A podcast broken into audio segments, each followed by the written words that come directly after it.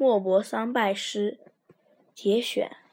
莫泊桑是19世纪法国著名作家，他从小酷爱写作，孜孜不倦地写下了许多作品，但这些作品都是平平常常的，没有什么特色。莫泊桑焦急万分，于是他去拜访法国文学大师福楼拜为师。一天。莫泊桑带着自己写的文章去请福楼拜指导，他坦白地说：“老师，我已经读了很多书，为什么写出来的文章总感到不生动呢？”